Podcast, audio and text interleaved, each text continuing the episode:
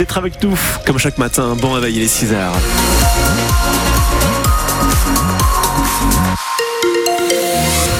Tenez Jean-Baptiste Marie, dites-moi quel temps fait-il aujourd'hui? Eh bien c'est de la grisaille, encore un peu de pluie, du vent, les températures c'est à 9 degrés pour ce matin, 10 à 12 dans l'après-midi. Ouais, sur la route ça roule bien évidemment à cette heure-ci. Prudence quand même notamment, euh, tenez, vous qui êtes euh, dans l'Orne sur les routes secondaires, il peut y avoir quelques bandes brouillard comme c'est le cas autour de Briouze ce matin. Euh, vigilance et bien sûr vous nous appelez 02 31 44 48 44 si vous rencontrez le moindre souci vous l'avez compris, hein, Jean-Baptiste Marie, France Bleu Normandie, donc à Briouze, c'est l'égérie 2024 du Salon d'agriculture. Mademoiselle, Madame Oreillette. Eh oui, la vache Oreillette de race normande, c'est pour cela qu'elle a été euh, choisie pour être euh, sur l'affiche du rendez-vous annuel de l'agriculture à Paris. Euh, ce n'est que la deuxième fois qu'une Normande est choisie comme égérie depuis que le salon existe. Et c'est un formidable coup de projecteur dont Corentin Delaunay, le directeur de l'organisme de sélection de la race normande, compte bien profiter.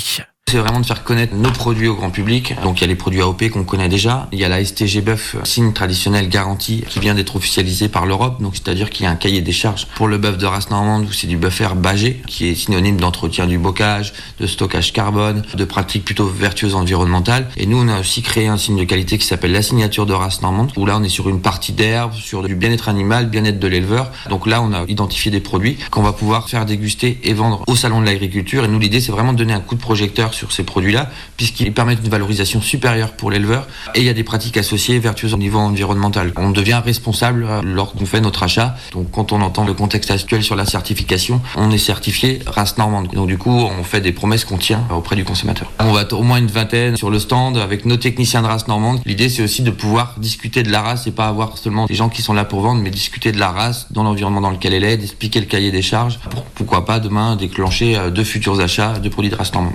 La troisième race laitière de France avec un cheptel de 180 000 bêtes réparties euh, principalement euh, sur le Grand Ouest. Et France Bleu Normandie est en direct de Briouze dans l'Orne, donc là où vit Oreillette, la star du Salon d'agriculture 2024. Nous sommes entre Flair et Argentan jusqu'à 19h. De nombreux invités, vous l'avez entendu dans le 6-9, autour de François Duval et Nolwenn Lejeune ainsi que de toute l'équipe de votre radio. Les salariés du géant de la quincaillerie Le Galet ont entamé leur deuxième semaine de grève depuis lundi de la semaine dernière. Ils s'opposent à leur direction pour réclamer des hausses de salaire. La première réunion de négociation vendredi n'a pas abouti. Les syndicats ont alors décidé de poursuivre leur mouvement. On entendra l'un des grévistes dans le journal de 6h30. Forvia, ex-Forestia, va supprimer 10 000 emplois en Europe malgré la hausse de son chiffre d'affaires l'an dernier. Le sous-traitant automobile souligne de son côté que la production européenne a chuté entre 2019 et 2023 pour justifier son plan de restructuration à venir sur 5 ans, dont une partie en France. Forvia qui est implanté euh, notamment dans l'Orne, sur le site de Caligny, près de Flers, avec 1200 salariés spécialisés dans la fabrication de sièges automobiles.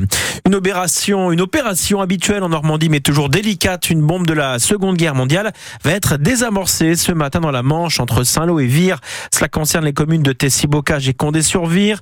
Il s'agit d'une bombe de 453 kilos. Elle a été déplacée dans un champ pour être neutralisée. Les opérations débuteront à partir de 8 heures. Toutes les personnes habitant dans un rayon de 800 mètres auront été évacuées. Cela concerne 89 personnes, explique Laurent Pien, le maire de Condé-sur-Vire.